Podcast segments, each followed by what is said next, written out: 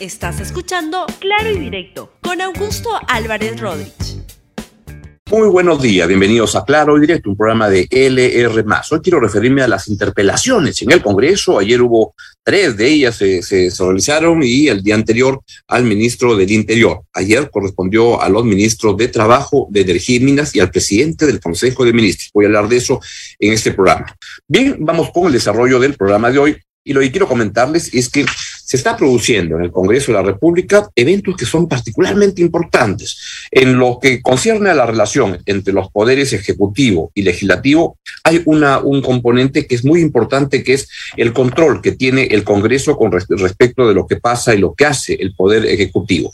Parte de ello, parte importante son los procesos de interpelación y eventual censura, por el cual el Congreso llama a un ministro, le establece un pliego de interpelación y le plantea una serie de preguntas, luego de lo cual se produce un debate y una posterior votación, como consecuencia de la cual podría ratificarse al ministro o podría destituirse al ministro y se va a su casa. Si es que el ministro es un ministro de cualquiera de los ministros que no son el premier, el presidente del Consejo de Ministros, cae el ministro y debe ser reemplazado por otra persona en ese cargo. Y en estos días estamos asistiendo a la, a, la interpelación a los ministros, como le dije, del Interior, el señor Chávarri, a la ministra de Trabajo, a la señora Betsy Chávez, y al ministro de Energía y Minas, el señor Carlos Palacios. Pero no es la única. Hay una que es más importante porque se trata del presidente del Consejo de Ministros. Y cuando se censura al, al, al Premier, a la cabeza del gabinete, a diferencia de los otros casos, en esa situación debe renunciar todo el gabinete y se nombra otro gabinete. ¿Qué tiene de particular esto? Es que en el sistema de control y balances entre el Poder Ejecutivo y el Legislativo, cuando se censura un gabinete, se pone un contómetro. Y esto lo que implica es que si censura el Congreso a un gabinete y luego censura a otro gabinete, en cualquier momento, antes del último año de gobierno, del el cuarto año, lo que ocurre es que el presidente de la República queda habilitado para disolver el Congreso de la República y convocar a nuevas elecciones para el Parlamento y se queda el presidente. Es eso lo que puede estar en juego y por tanto lo que hemos visto ayer es la, la interpelación al Premier Aníbal Torres, que es particularmente importante, no es que las otras interpelaciones no lo sean, pero esta al Premier es muy importante porque en la relación entre el Congreso y entre el, uh, el, Poder Ejecutivo, el gobierno, como se le conoce más comúnmente, pues hay mucho más en juego que solo el manejo de una cartera. Lamentablemente, dice el comentario al cual voy el día de hoy, lamentablemente lo que vemos en el Congreso es una pachotada tras pachotada y la dificultad de poder utilizar estas interpelaciones como circunstancias, que es lo que debería ser en el fondo para permitir la, la comunicación entre gobierno y Congreso y mejorar las políticas públicas. Ayer lo que hubo fue una andanada de vulgaridades, pachotadas en cada caso, y quiero comenzar con la peor de todas, y la verdad, a mí me parece deplorable la participación y las intervenciones que tiene la congresista Patricia Chirinos en el Congreso de la República y en este caso fue, y quiero referirme para empezar a ello, con la, la, la, intervención que tuvo la congresista Patricia Chirinos sobre la ministra Betsy Chávez. En vez de, discutir sobre las políticas laborales que aplica el Ministerio de Transportes de Trabajo, perdón, que desde mi particular punto de vista, como lo he expresado en este programa, pues son muy malas políticas, son políticas que destruyen empleo, que no generan empleo, y ese es el tema que debería ser el fondo. En lugar de eso, la congresista Patricia Chirinos lo que hace es un discurso vulgar, este, de baja estofa sobre, sobre el cuerpo de la señora Betsy Chávez y lo quiere disfrazar de frases este, que parecen elegantes, pero la verdad es de una bajeza tremenda. Escuchen, por favor, porque debe ser uno de los momentos más bajos de un congreso paupérrimo. Qué fácil es para la ministra Betsy Chávez llenarse la boca diciendo que está del lado de los trabajadores, cuando en realidad los empuja a la informalidad. Esta ministra no solo tiene apetito de poder, tiene hambre de fama y reconocimiento. Por eso trata con desdén a la prensa cuando la cuestiona o revela sus gruesas equivocaciones en su gestión. Ancha, robusta e ineficiente es la burocracia que está carcomiendo nuestro país. Por eso siguen aferrados al poder con uñas y dientes, especialmente la ministra Chávez, que responde a la prensa de manera irrespetuosa, hinchada de arrogancia y que al mismo estilo de su jefecito se comió las citas de 95 páginas. Estaba tomando nota todas las cosas que dice la señora Parisa Chirinos, quien se cree una, una poetisa, pero la verdad es una congresista que avergüenza este Congreso, avergüenza a las mujeres, avergüenza a todo. Cuando dice de se llena la boca, los empuja, no solo uh, tiene apetito de poder, hambre de fama, gruesas equivocaciones, ancha, este, ancha, sobra, se aferra con uñas y dientes, hinchada de, este, etcétera. Lo que está hablando este, es, es evidente, se hace una alusión al cuerpo de la, de la señora Betsy Chávez en algo que es inadmisible en cualquier persona. Uno debe valorar a la, a la gente y apreciar o criticarla en función de sus políticas, sus ideas y cuestionar eso. Es inadmisible que hoy en día tengamos una persona como la señora Patricia Chirinos bajando el nivel del Congreso de tal manera que produce la verdad que vergüenza. A mí la verdad que me produce indignación, vergüenza. No está bien. Y aquí lo que debería haber es una presidencia del Congreso, la persona que esté en ese momento encargada diciéndole, cállese la boca, señora. Usted este, no tiene derecho a mancillar a una persona por su, este, por su forma física. No sé cómo, este, qué absurdo puede ser eso. No tiene derecho a mancillar al Congreso de la República. No tiene derecho a mancillar la política peruana es un desastre, la verdad, una vergüenza. Pues eso fue lo que este, ocurrió. Y luego también vino, entonces hay posibilidades de eva evaluar las políticas públicas en materia laboral del Congreso, nada. Además, debo decir que el Congreso estaba vacío, no había absolutamente nadie, nadie le interesaba un pepino a los congresistas lo que se estaba discutiendo. Las políticas laborales son muy importantes, ahí se crea el empleo, ahí se promueve. El empleo se crea con inversión privada, inversión pública, de esa manera pero la discusión de las políticas públicas en materia laboral son fundamentales y a eso debería abocarse la relación entre el Congreso y el Ministerio de Trabajo. Nada de eso ocurrió porque la señora Chirino estaba ocupada en ver las formas físicas de la señora Betsy Chávez y en un Congreso, en el momento en que se reproducía esa interpelación, no había nadie en el Congreso, se habían ido toditos. Una vergüenza absoluta. También ocurrió algo parecido cuando fue la interpelación un poco más temprano al ministro de Energía y Minas, Carlos Palacios, que ahí lo agarró el temblor en plena, en plena este, exposición, lo agarró el temblor, quiero que vean, estuvo razonablemente, este, digamos que con aplomo manejó la cosa. Veámoslo el momento del temblor en el Congreso. 18-2022, Ministerio de Energía y Minas, de la Oficina General de Asesoría Jurídica, concluyendo que el doctor David Fernando Caballero. Tranquilo. Cálmese, por favor. Cálmese.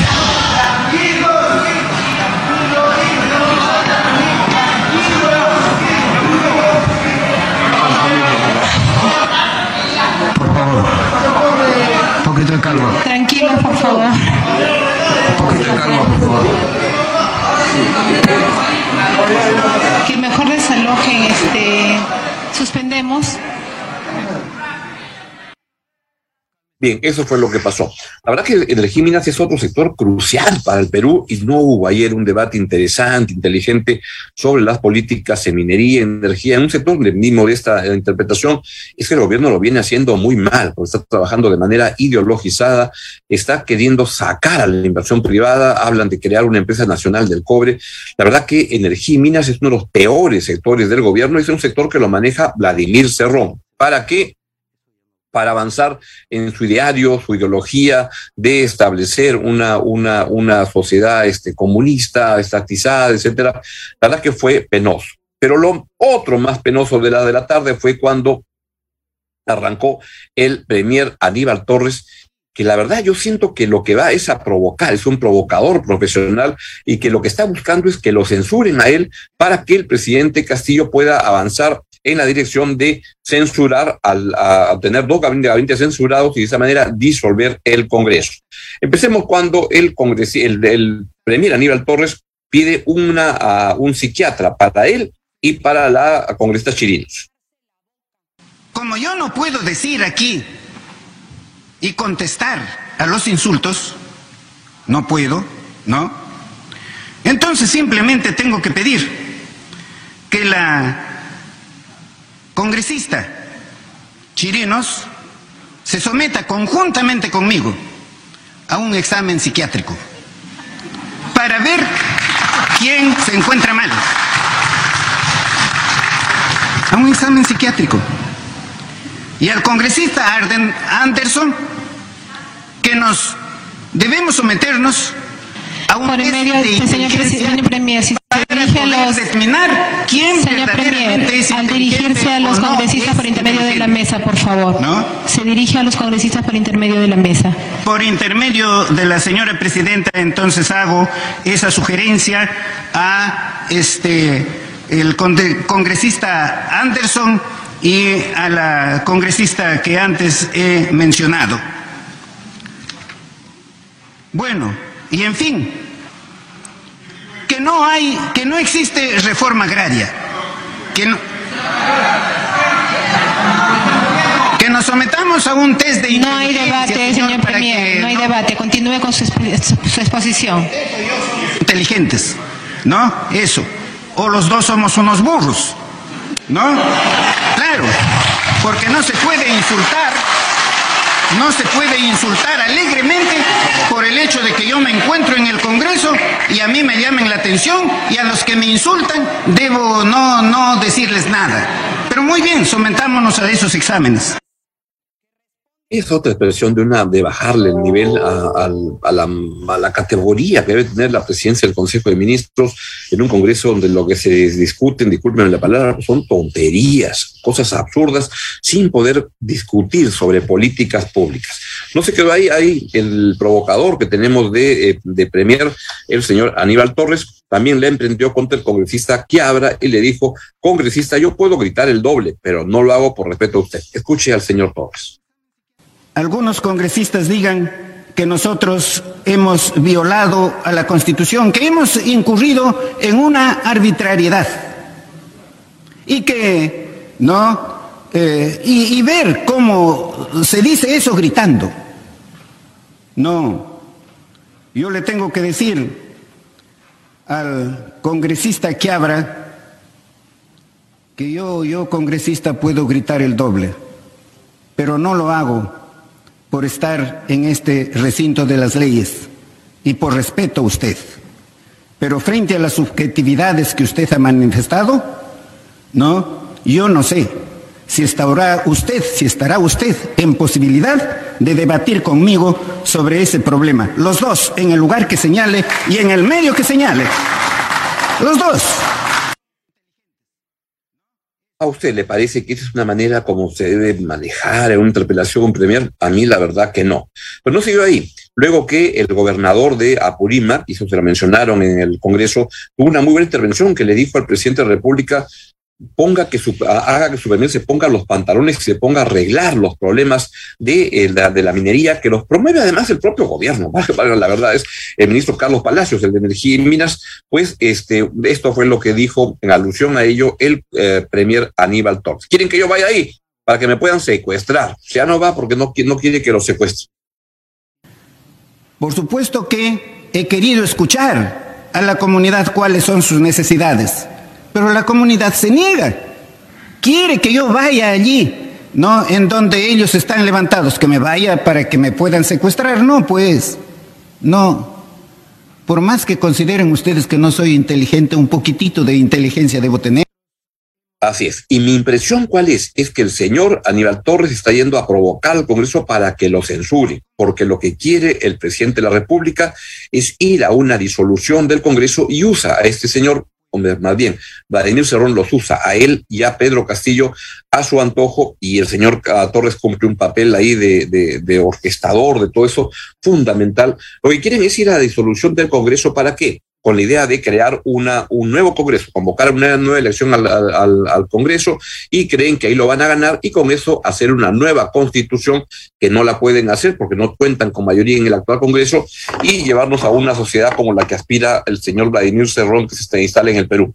Cual sería una sociedad comunista, una sociedad estatista, una sociedad sin libertades de expresión ni ninguna libertad individual, como en un país comunista. Así van las, cosas en este, este lamentable Congreso, con este lamentable gobierno, y uno cuando ve lo que pasa entre el Congreso y el gobierno, uno dice, pobre Perú, pobre la población que tenemos que soportar esta clase política tan, tan mala, tan absurda, que solamente lo que hace es empeorar la perspectiva del Perú. Mientras todo eso ocurría en el Congreso, el presidente de la República estaba en Palacio de Gobierno en una, ah, ceremonia sobre el tema del cáncer y acababa condecorando al presentador de Panamericana, Andrés Hurtado.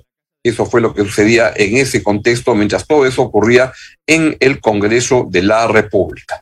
Y bien, dentro de todo este desastre que significa el Perú en este momento, lo que quiero es traer una buena noticia. No ocurre acá, lamentablemente, y es que el, en Estados Unidos han nombrado como representante, como, como, como jefe de una institución que es muy importante, que es como el Indecopi en Estados Unidos, que es la, la, la, la, agencia este, de la, Federación de los temas comerciales, pues se ha nombrado a una persona este, peruana, a, un, a, un, a una persona que viene del, del Perú. Se trata de el señor Álvaro Bedoya, quien es alguien este, nacido en el Perú y criado en Nueva York, que fue confirmado para este importante cargo de convertirse en uno de los cinco miembros de la Comisión Federal de Comercio, FTC, por sus siglas en inglés, que es el organismo encargado de defender en Estados Unidos los derechos de los consumidores.